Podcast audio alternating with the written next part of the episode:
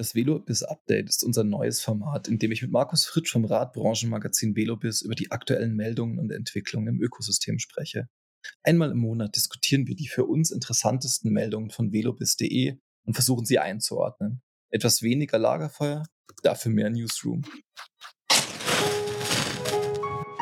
Willkommen am Desire Alliance Lagerfeuer, dem Podcast zur Kommunikation in der Rad-, Outdoor- und Bergsportbranche. Mein Name ist Norman Bielig und ich treffe mich hier am Lagerfeuer mit Marketeers, CreatorInnen, Kreativen und AthletInnen der Branche zum Gespräch. Ganz ungezwungen und dennoch gehaltvoll. Wir fokussieren uns auf die narrativen Stränge unserer Aktivitäten, blicken auf Entwicklungen und erzählen Geschichten. Ganz unprätentiös, einfach aus dem Wunsch heraus Erfahrungen und Gedanken zu teilen und andere daran teilhaben zu lassen. Willkommen am Desirelines Lagerfeuer. Ja, Markus, schön, dass wir uns in ja, diesem neuen Format ähm, tatsächlich jetzt treffen. Ähm, wir haben es das, das Velobis Update genannt. Ähm, einfach so ein ja, monatliches Update, wo wir so ein bisschen durch die, durch die Top-Meldungen ähm, bei euch im Portal schauen wollen und so ein bisschen ja, tiefer gehen, vielleicht auch beleuchten, was in der Branche gerade passiert, in welche Richtung es geht, ähm, um da einfach so ein bisschen Trends mitzunehmen, aufzuzeigen ähm, und einfach auch zu zeigen, einerseits, was bewegt uns vielleicht für die Zukunft? Was ist im Tagesgeschäft gerade auch los? Ähm, da freue ich mich sehr darauf, dich als Experten auch einfach ähm, da zu haben, der ja wirklich an der Schnittstelle dieser Entwicklung sitzt. Also von da aus erstmal herzlich willkommen. Ja, herzlichen Dank, Norman. Wunderbar, dass das geklappt hat. Ich freue mich sehr drauf und bin gespannt, was wir da zusammen auf den Weg bringen. Ähm, ich nur schnell an der Stelle schon mal ein. Schnittstelle klingt super. Ich beschreibe uns immer als die, die an der Seitenlinie stehen und wie so Experten hin und wieder mal was in den Markt reinrufen. Aber ähm, Schnittstelle wäre etwas übertrieben. Aber wir sind ein interessierter Zuschauer von der Seitenlinie des Marktes, sagen wir mal so. Okay, dann, ähm, dann mu muss ich ja quasi nochmal dieses einhaken, weil wir ähm, sprechen jetzt ähm, vom Velobis Summit, ähm, der am 31. Januar stattfinden wird. Das ist auch der Veröffentlichungstermin des Podcasts. Also wenn ihr das jetzt hört, dann ist, sitzen wir entweder gerade im Velobis Summit ähm, oder er ist schon Geschichte. Und da seid ihr ja weniger Seitenlinie, sondern geht ja schon auch in die Themen rein. Mhm. Magst du vielleicht mal so einen kurzen Überblick schaffen, ähm, was die Themen sind, die am Velobis Summit gespielt werden und warum gerade diese Themen? Hm, gerne. Also der, der Velobis.de Summit, den gibt es schon seit einigen Jahren. Den haben wir vor ein paar Jahren mal gestartet, ähm, als wir mit Velobis.de in den Markt gegangen sind. Und wir hatten damals die Situation, dass wir zum Beispiel mit als eines der ersten Fachmedien digitale Werbeformen ähm, den, den Werbetreibenden angeboten haben.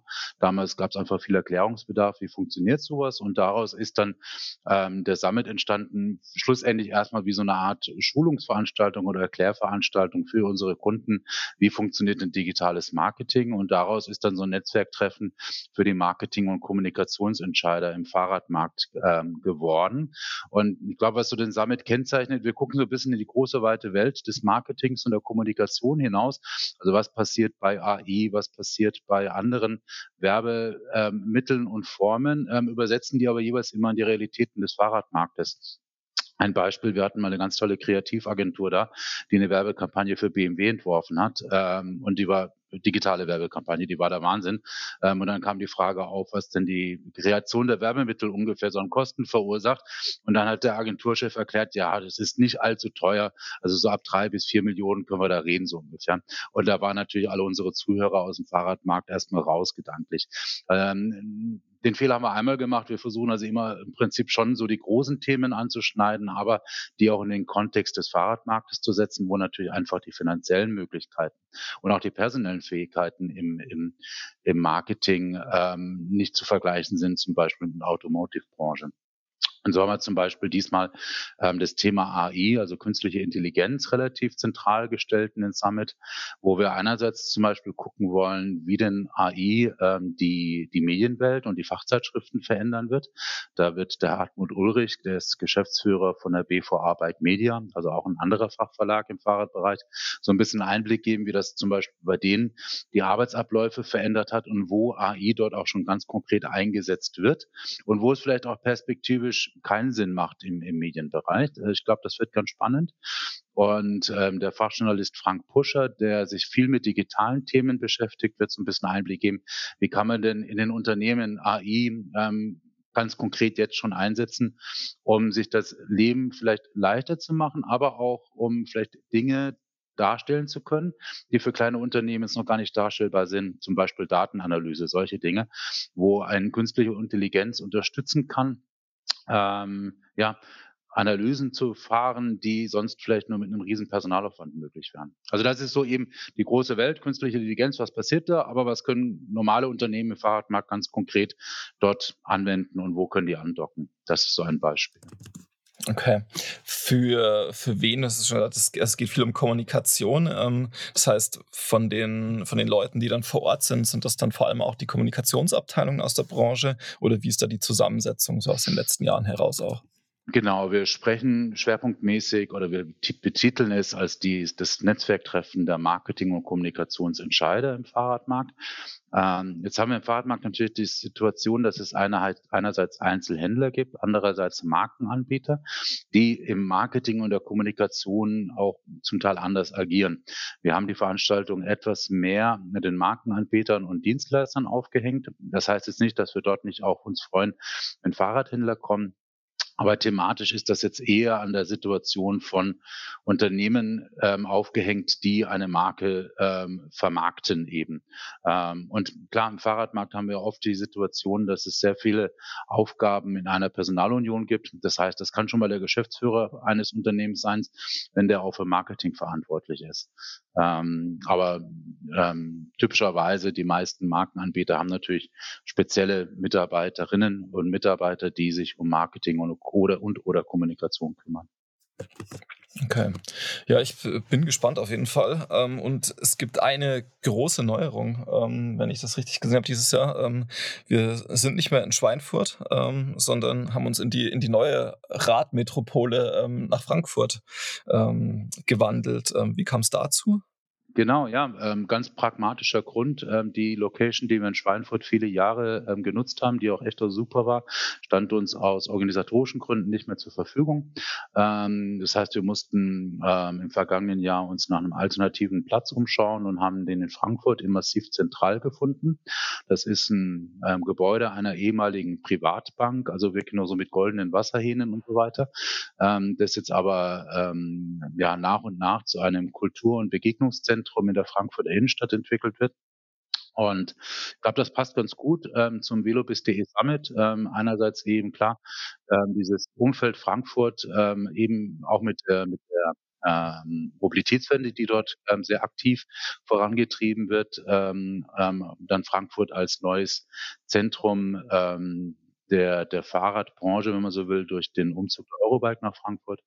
Ähm, und gleichzeitig ist massiv zentral, was eben auch so diese Thema Community, Kultur ähm, ähm, aufgreift und lebt. Und mal gespannt. Ist für uns auch jetzt ein ähm, ein spannender Umzug und ich bin da aber sehr zuversichtlich, dass das eine coole Location für den Summit sein wird. Ja, habe ich auch das Gefühl, dass das also einfach nochmal ein, ein interessantes Umfeld sein könnte, äh, in dem wir uns da bewegen. Ja, ja super. Ähm, ich freue mich auf jeden Fall sehr drauf, ähm, auf den, den Austausch. Ähm, Abendveranstaltung gibt es ja auch noch gemeinsam mit der Eurobike. das ist ja, da kommt ja tatsächlich sehr viel zusammen und ein sehr großes Ökosystem in, diesen, in diesem Gebäude. Ja, das wird spannend. Also es ist klar, Fahrradbranche lebt ja auch vom Austausch, vom Networking. Das ist ja auch einer der schönen Aspekte im Fahrradmarkt, dass alle Marktteilnehmer zwar einerseits Wettbewerber sind, aber am Ende des Tages auch noch miteinander reden können und irgendwie eine persönliche Beziehung aufbauen können. Und ähm, das ist das Schöne eben auch bei so einem Termin, dass man dann ähm, ja klar am nächsten Tag geht man wieder aufs Spielfeld und versucht wieder den Mitbewerber irgendwie den Ball abzuluxen, so ungefähr. Aber an dem Abend kann man auch mal sich ein bisschen austauschen und mal gemeinsam auf die große Welt gucken und ähm, schauen, wie wir vielleicht auch das Thema Fahrrad einfach noch weiter voranbringen können zusammen. Mhm. Ja, sehr fein. Mm, dann lass uns jetzt doch ähm, von da aus in unser, ja, in unser neues, normales Format reinschauen. Ähm, wir haben so ein bisschen jeder für sich ähm, in die Velobis-Meldungen der letzten Wochen reingeschaut ähm, und haben so, ja, jeder für sich drei rausgepickt, ähm, die die ihn interessieren, die irgendwie ähm, spannend sind für die Branche. Ähm, ich kann meinen ersten haben wir im Grunde schon so ein bisschen ähm, abgefrühstückt. Ähm, jetzt, das war nämlich die, die Anmeldung zum Velobus.de Summit. Ähm, da haben wir schon, schon drüber gesprochen, über dieses, dieses Themenfeld. Ähm, und ich glaube, gerade in der jetzigen Phase ähm, ist das sicherlich auch nochmal, also wird das von den Gesprächen her ganz spannend und ich bin äh, tatsächlich auch gespannt für den Nachgang, ähm, was so die ja, die Diskurse und Gespräche vor Ort sein werden, was die, die Branche jetzt tatsächlich aktuell bewegt. Einerseits in der Kommunikation, andererseits auch was das gesamte Geschäftsmodell anbelangt, ähm, weil da ja einfach viel brodelt, viel da ist, gerade an Themen. Mm, und von da aus würde ich tatsächlich gerne mal so in dein erstes Thema ähm, reinspringen, Markus. Du hast ähm, Höfting mitgebracht, ähm, die Insolvenz beantragt haben. Ähm, Magst du da vielleicht so ein bisschen erzählen, äh, warum gerade das? Für was steht das aus deiner Sicht? Was sind die Hintergründe? Auf jeden Fall hat eben ähm, ähm, Höfting im Dezember Insolvenz anmelden müssen, hat das darauf zurückgeführt, dass ähm, eine schwedische Verbraucherschutzbehörde ähm, im November, also ähm, kurz vorher, ein Verkaufsverbot gegen das Unternehmen erlassen hatte, ähm, ähm, hat das an der Begründung festgemacht, dass die Funktionalität des Höftings nicht zuverlässig genug wäre. Ähm, und ähm, das hat Höfting, sagen die selber, zumindest wirtschaftlich das Genick gebrochen gesprochen. Ähm, fand ich bemerkenswert, ähm, ähm, dass dazu ein externer Faktor ähm, dem Unternehmen, ja, das Unternehmen in den Ruin getrieben hat quasi. Mhm. Okay, ja, es ist schon, also ich finde es auch interessant, weil es ja, also tatsächlich in dem Bereich wieder mal eine Innovation war. Ähm, in dem Bereich, wo ähm, mit, mit MIPS natürlich so ein bisschen was passiert ist, aber jetzt nicht wahnsinnig viel. Ähm, und das ja, ja durchaus eine Relevanz im Sicherheitsbereich hatte und schon auch in dieser Zugänglichkeit für den urbanen Raum. Also deswegen hm, finde ich auch, also diese Insolvenz so ein bisschen schade auf der einen Seite ähm, in Bezug auf den gesamturbanen Markt, weil sie da, glaube ich, mittelfristig einen gewissen Impact ähm, hätten haben können. Ähm, andererseits natürlich schon wieder spannend mit diesen, mit diesen externen Faktoren, die da einfach auch mit reinspielen. Ja, ich bin mir nicht ganz so sicher, wie wirklich erfolgreich das Produkt war. Ähm, man hat es in der Realität selten gesehen. Also ich habe immer den Eindruck gehabt, Hüfting sehe ich im Fernsehen öfters als auf der Straße. Ähm, insofern glaube ich so ein bisschen auch natürlich, also der Verkaufsstopp, der übrigens kurz darauf wieder aufgehoben wurde. Also Hüfting ist dann vor Gericht gezogen und hat quasi ein Urteil erwirkt oder eine einstweilige Verfügung, die den Verkaufsstopp wieder aufhob. Das heißt, die konnten danach das Produkt wieder ganz normal am Markt anbieten, sagen dann aber, war das Vertrauen der Verbraucher endgültig zerstört. Andererseits wiederum, das hat ja nur den schwedischen Markt betroffen. Das war also jetzt gar nicht mal irgendwie eine internationale Geschichte, sondern nur in Schweden. Ähm, ich würde mal vermuten, ohne es zu wissen, ähm, dass das für so eine Insolvenz nicht der einzige Grund war. Ähm, ich kann mir schon vorstellen, dass die haben das jetzt 13 Jahre lang versucht, zumindest von so vom, vom sub subjektiven Eindruck her nicht mit durchschlagendem Erfolg. Und klar, irgendwann geht es in einem Unternehmen dann wahrscheinlich einfach auch die Puste aus. Aber genau wissen wir es nicht. Da müssten wir natürlich jetzt die Innenansicht bei Hüfting haben, was da schlussendlich wirklich die, die auslösenden Faktoren für die Krise waren. Ja, aber es, also es zeigt schon auch so ein bisschen, was dieses, ähm, also weil das merken wir immer wieder, wenn es um Kommunikation auch von neuen Produkten geht, dass dieses Sicherheitsthema einfach wahnsinnig relevant ist in diesem gesamten Markt und gerade in diesem ja eher urban geprägten Markt ähm, ist das Thema Sicherheit so in allen Ausprägungen ähm, so relevant. Und das sie es glaube ich auch, wie du sagst, nicht geschafft haben, dieses Verbrauchervertrauen am Schluss auch herzustellen, dass das einfach funktioniert, weil ich weiß, als ich das Produkt zum ersten Mal gesehen habe, war ich schon auch so Okay, also ist super spannend, ähm, aber da gehört schon auch ein gesundes Maß an Vertrauen dazu, ähm, das einfach mitzugehen und sich darauf zu verlassen. Das zum einen und dann, wenn du es vergleichst, ähm, also ich, ich nenne sowas immer gerne eine Lösung für ein nicht existierendes Problem. Ähm, die Menschen, die irgendwie ein Sicherheits Bedürfnis haben, die ziehen einen Helm auf. Ein Helm ist relativ niederschwellig vom, von den Kosten her, von der Technik und so weiter. Ich weiß nicht mehr genau, was ein Hüfting gekostet hat, war aber auf jeden Fall deutlich teurer als ein Helm. Und dann schnallst du dir so ein Airbag um den Kopf, um den Hals, ähm, der dann im Unfall, Unfall, im Falle eines Unfalls ähm, auslösen soll. Ähm, hat sich mir nicht ganz erschlossen, die die, ja, wenn man sagen, dass das, das, das, das Konzept, den, den USP des Produktes quasi. Also wieso ist ein Hüfting so viel besser als ein Helm? Ähm, das Frisurenthema vielleicht. Ähm, und ja. diese, ja, diese Nichtsichtbarkeit irgendwie, aber ja. Interessant. Hm, lass uns mal zum nächsten gehen. Ähm, wir haben, du hast noch so einen Themenblock mitgebracht ähm, über das Potenzial des Fahrrads. Das würde ich gerne, ähm, so zum, dass wir uns das zum Schluss anschauen, weil das ja doch noch so einen, mhm. einen, einen ganz spannenden ähm, Ausblick hat oder natürlich auch zwei Seiten mit zwei verschiedenen Meldungen. Ähm, aber vielleicht diesen Themenblock ähm, der der, der Automobilbranche, mhm. ähm, in der Radbranche. Ähm, du hast mhm. zwei Meldungen mitgebracht. Einerseits ähm, das ATU den äh, Bike-Service ähm, wieder einstellt. Ähm, und es gab ja auch noch eine zweite ähm, einen zweiten Automobilhändler, ähm, mhm. der, ich glaube, Singer war das. Singer ähm, Neo, ja, das Singer. Äh, genau, mhm. die das ähm, wieder einstellen werden, die dieses ähm, Spiel auch versucht haben. Ähm, und dann die zweite Meldung war es, was chinesische Autos verdrängen, Fahrräder und E-Bikes. Ja, ich fand, die beiden Meldungen habe ich mitgebracht, weil ich ähm, die Entwicklung insgesamt gerade ganz interessant finde. Zu, die erste Meldung mit ATU, also der Autoteilehändler und Werkstattanbieter. Ähm, die ist tatsächlich schon ein bisschen älter, das war im vergangenen Jahr im September. Ähm, die Meldung mit Sänger ist jetzt gerade ganz aktuell. Was wir gerade sehen, ähm, auch schon ein bisschen länger, ist, dass in den letzten Boomjahren, also in den letzten zwei, drei, vier Jahren, viele Unternehmen aus dem Automotive-Sektor, einerseits Händler, Service-Dienstleister, aber auch natürlich Produkthersteller, ähm, so ein bisschen in den Fahrradmarkt gedrängt sind, ähm, weil natürlich die Branche sehr verlockend wirkte von außen. Also du hast beim Fahrrad äh, im Vergleich zu einem Auto oder zu anderen Bereichen relativ hohe Margen.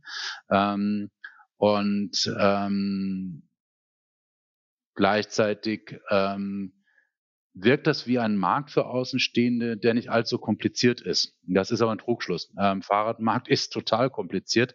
Ähm, Fahrrad selber ist ein sehr heikles Produkt, logistisch, technisch in allen Aspekten. Ähm, die hohe Marge beim Fahrrad ähm, ist auch nur auf den ersten Blick so hoch. Wenn ich dann quasi mal gucke, was an Kapitalbindung, was an Platzbedarf und so weiter dahinter steht, dann relativiert sich das alles. Und es sind einfach in den letzten Jahren relativ viele ähm, Automotive-Player in den Fahrradmarkt gedrängt, ähm, auch Autohändler, die dann eben auf einer Fläche angefangen haben, E-Bikes anzubieten. Ähm, und jetzt sehen wir gerade in einer Situation, wo sich der Markt abkühlt oder wo die vielleicht auch einfach ihre Erfahrungen gemacht haben, ähm, ziehen sich viele Player auch wieder zurück. Also eben ATU zum Beispiel, die ähm, den Plan hatten, sie wollen jetzt nicht im Autoservice auch Fahrradservice anbieten, dann aber jetzt festgestellt haben, das funktioniert für die wirtschaftlich vorne und hinten nicht.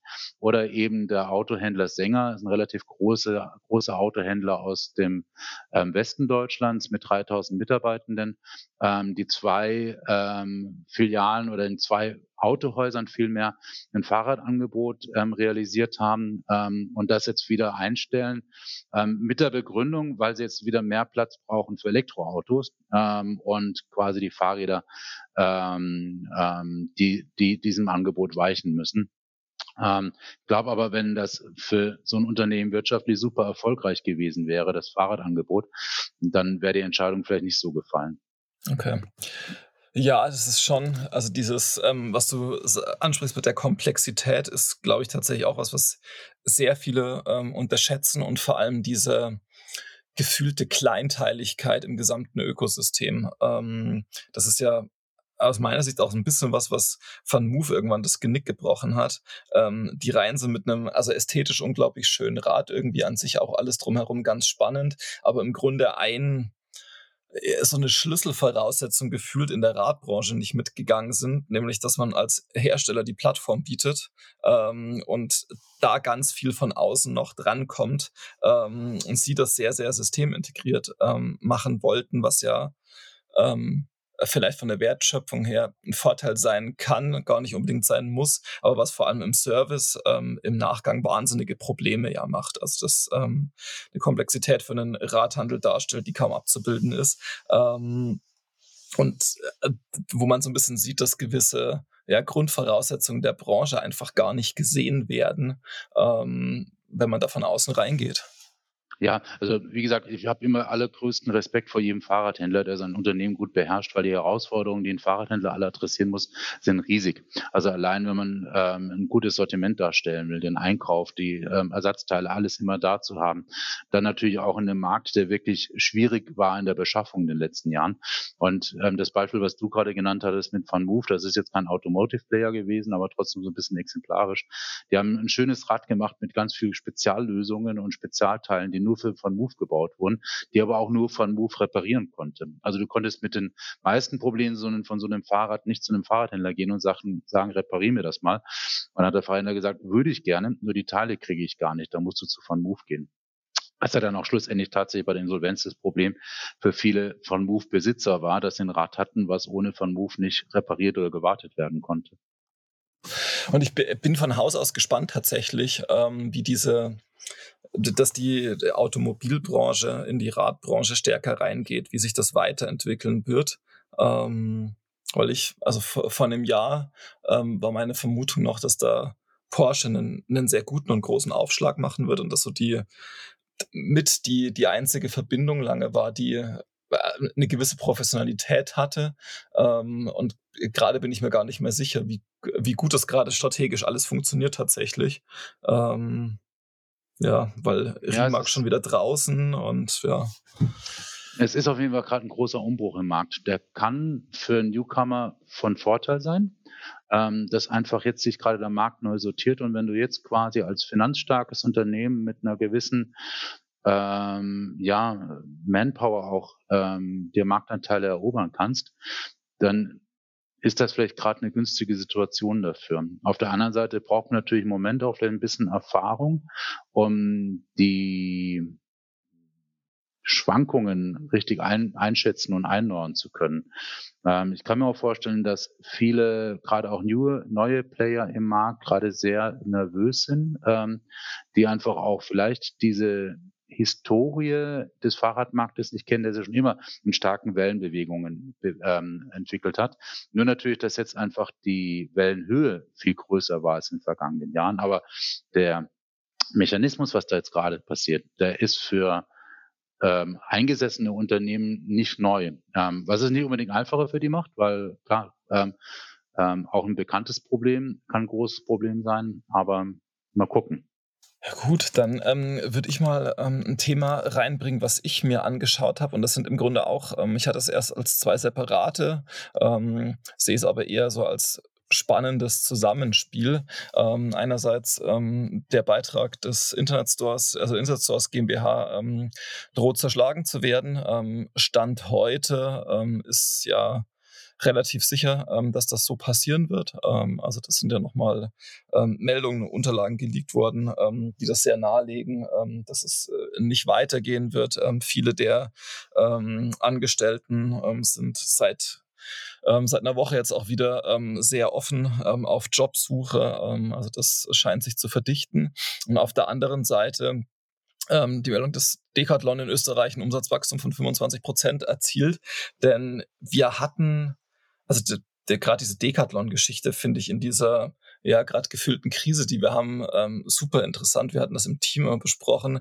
Ähm, den ganzen E-Commercelern im Radbereich geht's richtig schlecht und es kommt Negativmeldung nach Negativmeldung. Und Decathlon, bei Decathlon scheint man sich in der Zentrale zu denken, das ist ja eine mega gute Situation. Wir kaufen jetzt alles, was wir ähm, vor die Flinte bekommen ähm, und wachsen einfach weiter. Also diese zwei ja, Gegentrends gefühlt, ähm, finde ich unglaublich interessant und kann noch nicht genau sagen, woran das liegt, dass die einen so ein bisschen, oder fast ein bisschen, also sehr stark kranken und Decathlon einfach wahnsinnig floriert und gefühlt von außen betrachtet sehr viel richtig macht. Ja, absolut. Meine, wir müssen ein bisschen aufpassen, dass wir nicht Äpfel mit Birnen vergleichen. Das sind zwei verschiedene Baustellen, zwei verschiedene Märkte. Ähm, das eine Internetstores, ähm, die Benko-Gruppe ist jetzt genug durch die Medien gegangen, wo einfach gezockt wurde anscheinend und irgendwie viel Geld verbraten wurde, querfinanziert wurde. Also keine Ahnung, irgendwelche Gelder wurden aus dem einen Unternehmensbereich rausgenommen, um damit irgendwie den Bau von irgendeinem Einkaufszentrum vielleicht noch zu retten und so weiter. Also ähm, ähm, genau wissen wir das ja auch alle nicht, was da wirklich im Hintergrund passiert ist. Ähm, dann natürlich kommt es bei Fahrrad.de oder bei Internetstores ähm, noch dazu, dass der Fahrradmarkt gerade stark abgekühlt ist. Alle sitzen auf großen Lagerbeständen. Ähm, alle Player im Markt haben viel Kapital in, in Ware gerade gebunden und haben ein ja, mehr, mehr oder minder großes Liquiditätsproblem gerade. Der eine Marktteilnehmer hat es vielleicht ganz gut im Griff und für den anderen ist es gerade existenzbedrohend. Ähm, und in so einer Situation ist natürlich dann auch ein E-Commerce-Player im Fahrradsegment, egal wie der Hintergrund aussieht, aber eh gerade ähm, auf schwankenden Beinen quasi. Ähm, und ähm, was natürlich ähm, an der Stelle durchaus bemerkenswert ist, ähm, so ein Problem betrifft ja nicht nur Fahrrad.de oder Internetstores alleine, sondern da stehen ja auch viele Lieferanten dahinter, die vielleicht noch ähm, ja, Forderungen an das Unternehmen haben und die werden nicht allzu gering sein, diese Forderungen. Und ähm, wenn da so ein Forderungsausfall ist, ähm, das ist halt meistens bei einer Insolvenz der Fall, dass du nur eine relativ geringe Quote deiner Forderungen noch ähm, retten kannst, ähm, dann kann das auch ähm, so einen kleinen Dominoeffekt nach sich ziehen. Muss nicht sein, ähm, ist nicht gesagt, dass es so sein wird, aber ähm, das ist für einige Unternehmen, glaube ich, gerade keine allzu komfortable Situation, die ja nicht nur bei Internetstores, sondern bei anderen Abnehmern ja genauso zum Teil ähm, große Außenstände haben. Decathlon, Entschuldige, du zuerst. Ähm, Decathlon ist ein bisschen eine andere Geschichte. Ähm, zum einen ist natürlich Decathlon erstmal kein ähm, reiner Fahrradanbieter, ähm, kein, also auch bei Weitem kein unbedeutender Fahrradanbieter, ganz im Gegenteil, da komme ich gleich noch dazu. Ähm, aber Decathlon ist ein, erstmal ein, ein Sportfilialist, der vom Wanderrucksack über Ski, über Laufschuhe, über ähm, Regenjacken alles anbietet. und was du aufgegriffen hast, das Umsatzwachstum von Decathlon in Österreich, ist natürlich auch eine Situation, wo Decathlon den österreichischen Markt gerade erst ähm, anfängt zu bespielen. Die haben jetzt, glaube ich, Vierfachmärkte in Österreich, die ähm, zum Teil auch erst im letzten Jahr entstanden sind. Und aus so einer Situation heraus ist natürlich erstmal so ein Wachstum um 25 Prozent ähm, ja nachvollziehbarer, als wie wenn das schon ein etablierter Player wäre. Es ist aber tatsächlich so, dass der Sportmarkt im vergangenen Jahr sich insgesamt ganz gut entwickelt hat. Also wir haben gerade auch die Unternehmenszahlen von zwei Einkaufsverbänden im Sportsegment gesehen, Intersport und Sport 2000, die beide ähm, für das vergangene Jahr ein Umsatzwachstum berichten. Also insgesamt war wahrscheinlich auch das Marktumfeld für Decathlon ähm, recht günstig. Und jetzt kommt noch dazu, ähm, wenn wir über den Fahrradmarkt reden, ähm, ist Decathlon einer der ganz großen Player in Europa. Ähm, wir waren gerade, ähm, in, ich war gerade eine Woche in Portugal unterwegs, ähm, war dort bei mehreren Unternehmen der Fahrradbranche hinter den Werkstoren quasi. Ähm, und der Boom in Portugal zum Beispiel, Portugal ist stand heute nach China der zweitgrößte Fahrradproduzent auf der Welt als Nation. Und das hat ganz zu ganz großen Teilen mit Decathlon zu tun. Also Decathlon macht fast alle Fahrräder in Portugal. Ähm, noch ein paar andere wichtige Player auch, aber vor allen Dingen auch Decathlon. Und äh, wenn ich so Märkte anschaue wie Frankreich, wie Spanien, überhaupt die ganze südeuropäische Welt, ähm, dort ist Decathlon einer der wichtigsten, wenn nicht der wichtigste Fahrradhändler. Und jetzt kommen wir wieder zu Österreich. Das passt auch gut zu Österreich, weil in Österreich ist der Fahrradhandel tatsächlich auch sehr stark im Sporthandel verortet. Also die Intersporthändler oder auch Ketten wie Herbis etc. sind in Österreich sehr stark im Fahrradsegment auch.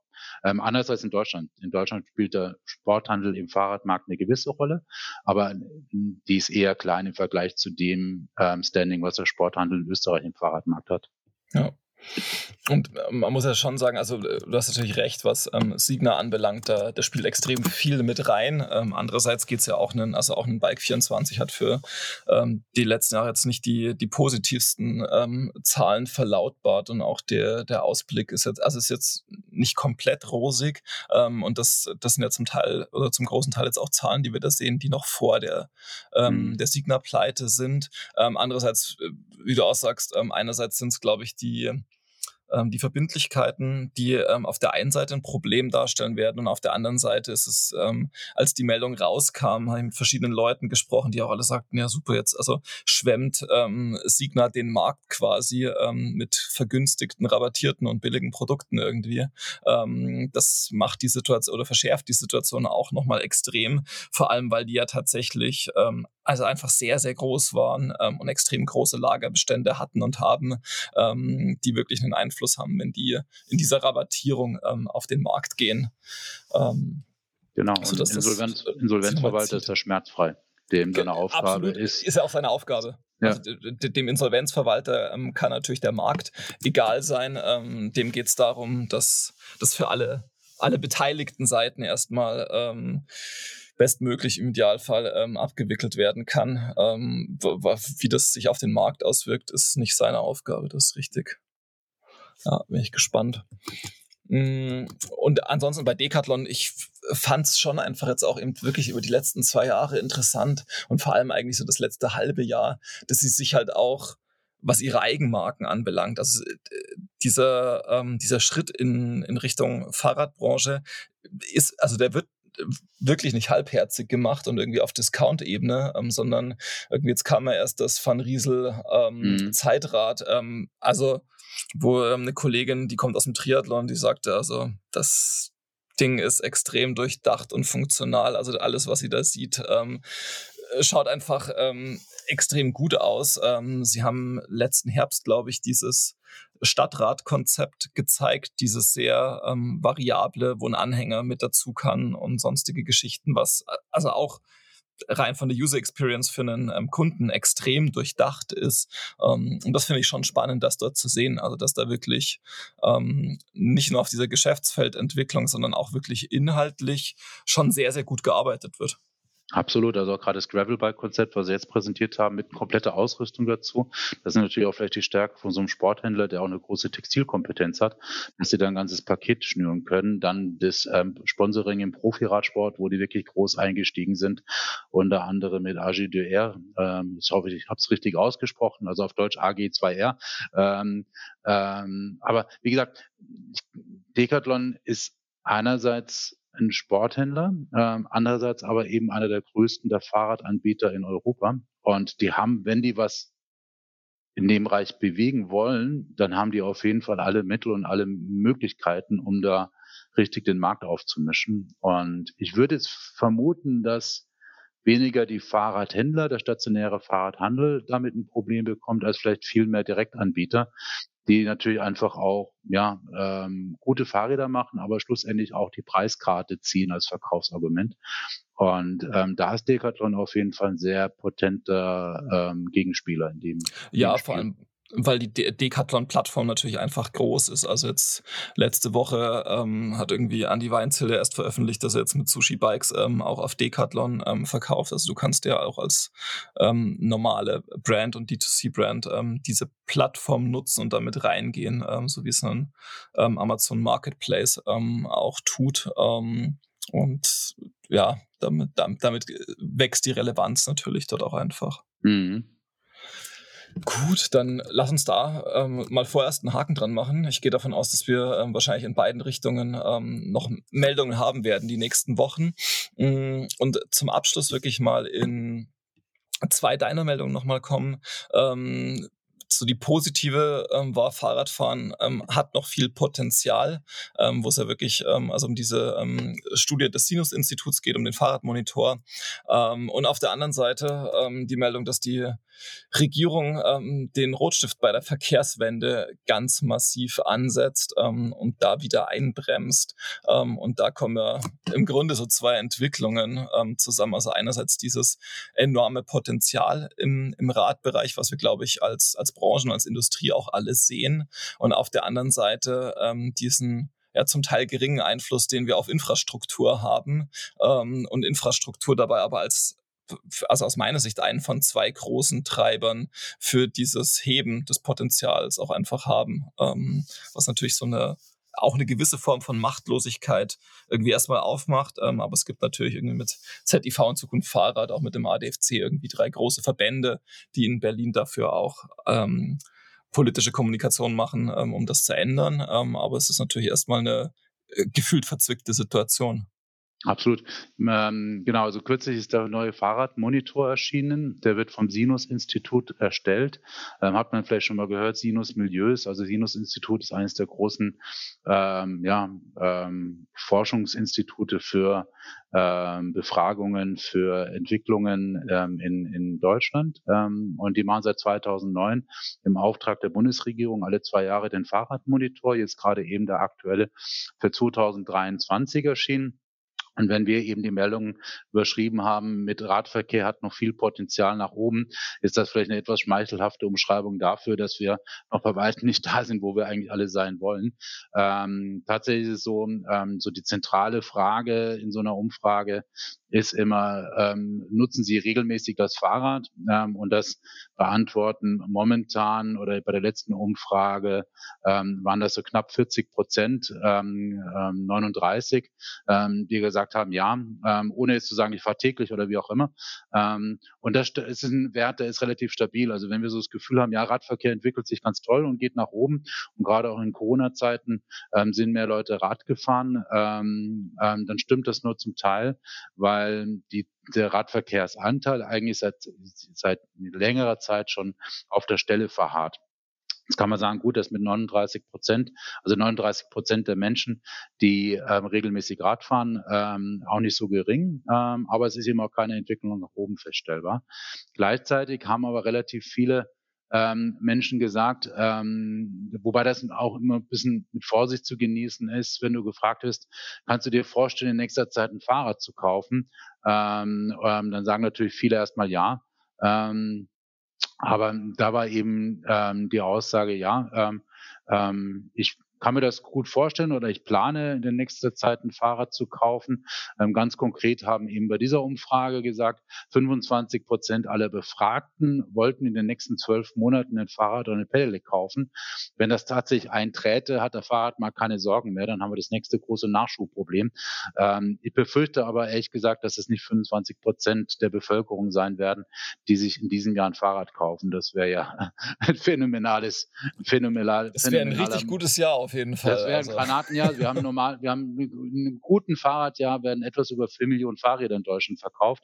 Ähm, 25 Prozent der Bevölkerung werden 20 Millionen Fahrräder. Also die Zahl ist nicht realistisch, aber sie besagt trotzdem, ähm, die Menschen haben weiterhin Bock auf Fahrrad und ähm, ähm, spielen zumindest mit dem Gedanken, sich jetzt in nächster Zeit irgendwann wieder ein Fahrrad zu kaufen ich finde diesen Trend zu sehen eben ähm, interessant. Das ist ja schon auch was, was, also was glaube ich gefühlt uns allen irgendwie klar ist, okay, wir haben jetzt diese, diese krisenhafte Situation, aber dieses Interesse am Fahrrad, diese Kaufbereitschaft an sich ist weiterhin da und die wird jetzt auch nicht abebben, ähm, auch mit den ganzen Diskussionen um Verkehrswende, um irgendwie Mobilität in der Stadt. Aber ich habe auch das Gefühl, dass wir es eben, also das, und das zeigen die Zahlen ja auch relativ deutlich, dass wir es nicht so richtig auf die Straße kriegen. Also dass wir ähm, dieses Potenzial, das da ist, wir kriegen es nicht gehoben. Und ich habe das Gefühl, dass es zwei Seiten ähm, des Problems gibt. Und das eine ist eben, was der andere Artikel, den du mitgebracht hast, so ein bisschen aufzeigt. Das ist ähm, tatsächlich ein Infrastrukturthema. Ähm, also einfach mehr und bessere und vor allem sicherere Infrastruktur ähm, gehe ich davon aus, dass, sie, dass die sich direkt im Verkauf bemerkbar machen würden. Und das andere ist, dass uns ein, ein gutes Narrativ fehlt zum Radfahren im urbanen Alltag. Ähm, ich hatte da ähm, erst mit einer guten Freundin gesprochen. Ähm, die selber sehr, also politisch aktiv ist, Journalistin in Regensburg, und die sagte, sie versteht das nicht. Das, also, das ist doch klar, es ist viel besser, es ist viel gesünder, es ist irgendwie klima- und sozialgerecht, das ist doch super. Und ich sagte nur, naja, aber also, das ist keine Kommunikation, die in der breiten Bevölkerung greift. Also, das sehen wir zumindest. Also, das versucht die Branche, aber das greift ja einfach offensichtlich nicht. Das heißt, wir müssten es anders kommunizieren. Und das andere war irgendwie diese große Jobrad-Kampagne letztes Jahr, also wo sie ja wirklich sehr breit in die Gesellschaft reingegangen sind.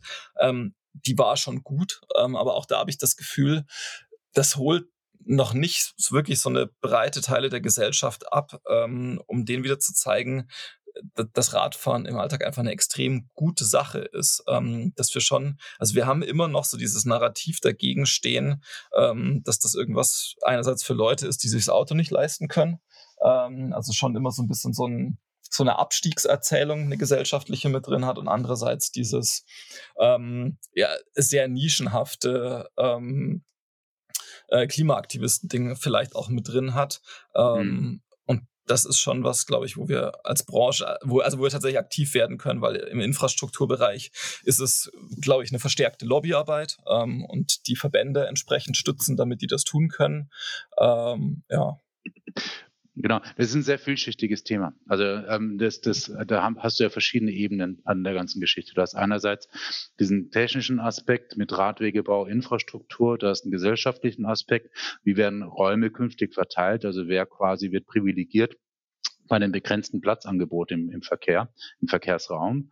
Ähm, und du hast ähm, den ähm, psychologischen Aspekt der, der Menschen, die ihre Mobilitätsgewohnheiten umstellen müssen. Und alles spielt zusammen irgendwie rein. Und das ist ein Wahnsinn, also ich glaube auch für Experten, ein ganz schwierig zu durchschauendes Gemengelage. Du hast mit Sicherheit ähm, das Problem, dass ähm, je mehr Radfahrer sind, desto frustrierender wird's. Ähm, ich bin in München zu Hause und da kann es dir durchaus passieren, dass du morgens in der Früh auf den zu schmalen Radwegen in einem Radfahrradstau landest ähm, ähm, oder ähm, ähm in einem Schwung dich über eine grüne Radampel drüber kommst, weil die, die einfach zu viele Radfahrer unterwegs sind. Also diese, dieser dichte Stress quasi auf dem Radweg, ähm, und den kannst du nur beantworten, indem du mehr Radinfrastruktur zur Verfügung stellst. Und das wiederum geht nur, wenn du die Räume neu verteilst. Also wenn du einfach eine Straße in München hast zum Beispiel, da sind zwei Fußwege links und rechts, da sind zwei schmale Radwege, da sind vier Autospuren und in der Mitte fährt noch eine Straßenbahn. Musst du irgendwo was wegnehmen, wenn du den Rad-Fahrradweg von, keine Ahnung, Meter auf zwei Meter verbreitern willst. Ähm, und wen nimmst du es weg? Im Fußverkehr und ähm, Straßenbahn kannst du nichts wegnehmen. Also musst du von den vier Fahrspuren fürs jedes Auto eine, ähm, jeweils zwei wegnehmen. Ähm, oder du musst Parkplätze zurückbauen, wie es ja auch gemacht wurde. Und es gibt einen riesen gesellschaftlichen Aufschrei jedes Mal. Also das sind auch Themen, glaube ich, wo Politiker ganz ungerne ähm, die Finger dran legen, weil ähm, die wissen ganz genau, das gibt einen riesen riesen Diskurs nachher. Und ähm, es gibt eben immer viele Menschen, die dann für sowas applaudieren, die Radfahrer, die das dann gut finden, wenn irgendwie auf einmal der Radweg ganz toll und breit ist, weil ein Parkplatz ähm, abgeschafft wurde aber eben auch ganz viele Menschen, die sehr erbittert dagegen sind. Ähm, was ich ganz interessant fand noch im Fahrradmonitor ist auch die Aussage, ähm, es geht also, wird schon abgefragt schwerpunktmäßig, ähm, wie sind die Radfahrgewohnheiten, aber eben auch im Vergleich zu anderen Verkehrsmitteln. Ähm, und es wurde zum Beispiel gefragt, wie gerne nutzen Sie folgende Verkehrsmittel, also Auto, zu Fuß, Fahrrad etc. pp. Und den höchsten Zustimmungswert, also wo die meisten Menschen sagen, das nutze ich wirklich gern oder sehr gern, hat immer noch das Auto. 93 Prozent haben in der Umfrage gesagt, ich fahre gern Auto oder ich nutze gern das Auto. Ähm, Fahrrad waren weniger. Ähm, Fahrrad als Alltagsverkehrsmittel haben nur 85 Prozent gesagt, nutze ich gerne. Das ist auch ein hoher Wert, aber eben immer noch mehr Menschen nutzen gerne das Auto. Ähm, und was du gerade sagst, eben, oder wo wir vorher gesprochen haben, Infrastruktur ist nun schlussendlich auch immer ein Geldthema. Und das so ein Grundproblem bei Fahrradinfrastruktur war schon immer, dass das in kommunaler Verantwortung ist oder Länderverantwortung. Der Bund, also die Bundesregierung hat in einem föderalen System, das wir in Deutschland haben, budgetär keine Verantwortung für den Radverkehr.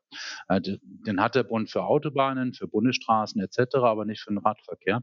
Ähm, deswegen war es auch ein dickes Brett, ähm, ähm, den Bund dazu zu bewegen, Gelder, Bundesmittel für den Radverkehr ähm, ähm, freizugeben oder ja zu, zu budgetieren eben im Haushalt. Das ist dann eben tatsächlich 2021 erstmals im großen Maßstab geschehen, ähm, als die Bundesregierung damals gesagt hat, wir stellen erstmals als Bundesregierung Fördergelder für den Radwegebau in Kommunen zur Verfügung. Gab es vorher noch nie. Es gab zwar schon Bundesmittel für, für Imagekampagnen und so weiter, das war aber ähm, Peanuts im Prinzip, ähm, weil eben der Bund auch einfach gesagt hat, ist nicht unsere Zuständigkeit. Ähm, das ging so weit, ähm, dass mir schon mal auch Bundespolitiker gesagt hatten, wir würden ja gerne mehr den Radverkehr machen, wir dürfen aber gar nicht, weil Föderalismus und so weiter. Also wenn wir jetzt irgendwie viel Geld für den Radverkehr ausgeben würden, würden wir nur von irgendwelchen Rechnungsprüfern eins auf den Deckel kriegen, weil wir das nicht dürfen das war vielleicht damals ein vorgeschobenes Argument, aber eben 2021 dann erstmals tatsächlich wurden eine Milliarde, also 1,01 Milliarden waren es genau, ähm, für den Zeitraum von 2021 bis 2023 für den, ähm, vom Bund für den Radwegebau in Kommunen zur Verfügung gestellt, die Kommunen eben abrufen konnten. Ähm, und die Gelder wurden auch ausgeschöpft. Ähm, das war wohl relativ erfolgreich, das Programm.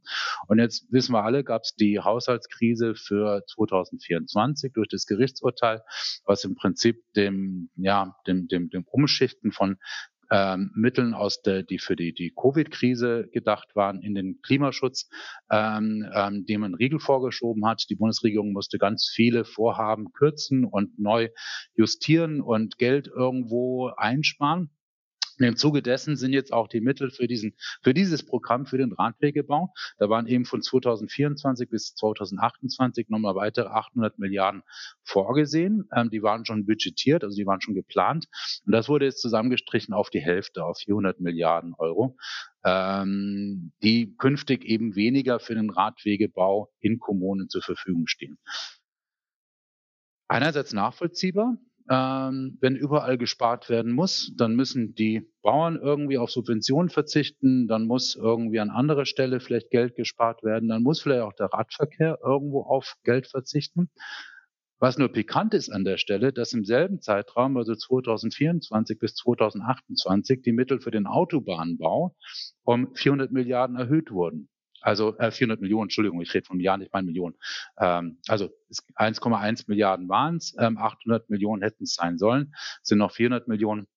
Und die Mittel für den Autobahnbau wurden eben für die, die nächsten vier Jahren um 400 Millionen erhöht. Also das Geld, was quasi beim Radverkehr gestrichen wurde, wird jetzt in den Autobahnbau gesteckt. Ähm, kann man so sehen, vielleicht ist es nicht so, vielleicht entsteht, besteht dieser kausale Zusammenhang nicht, aber von außen betrachtet ist es natürlich ein Skandal. Ähm, ja. Und ja, bin ich auch gespannt, ähm, wie es damit ähm, dieses Jahr weitergeht, ähm, beziehungsweise vor allem auch darüber hinaus. Das ist ja eine sehr, sehr langfristige ähm, Geschichte und Maßnahme auch. Ähm, und ich hoffe, dass die Verbände da auch ähm, so an einem Strang ziehend ähm, da einfach mehr und positiv bewegen können. Dann werden wir sehen, wie es damit weitergeht. Markus, äh, vielen Dank erstmal für dieses, ja, für das Update. Ähm, für mich ein, ein, sehr spannender, interessanter Einstieg ähm, auf jeden Fall. Ähm, jetzt wie gesagt für alle, die zuhören, ähm, befinden wir uns im velobis.de Summit oder danach. Ähm, für uns ist es eher, äh, wir, wir, freuen uns ähm, drauf auf den Termin, auf den Tag und ich bin schon sehr gespannt, was da kommt und da werden wir sicherlich im nächsten Update auch mal kurz drüber sprechen, wie so die Diskussionen, die Gespräche waren und was so die Richtungen auch sind, die sich daraus ergeben. Genau, ja, bin ich auch gespannt. Also eben für uns dieses Jahr auch einiges neu beim Summit. Und ja, in vier Wochen ungefähr ähm, gucken wir mal, was bis dahin in der Fahrradwelt genau. passiert. Und dann haben wir bestimmt wieder einigen Gesprächsstoff. Super, vielen Dank dir ähm, und eine gute Zeit. Ich danke dir auch. Ciao. Wir bleiben noch ein wenig sitzen und blicken ins Feuer. Wir hoffen, dass dir diese Folge des Desirelines Podcasts gefallen hat und freuen uns über Likes und positive Kommentare. Teile die Folge gern mit KollegInnen und FreundInnen, die Gefallen am Lagerfeuer finden könnten. Hast du Feedback und oder Gastempfehlungen für uns, dann schreib uns gerne eine Mail an podcast.desirelines.de. Bis nächste Woche am Desirelines Lagerfeuer.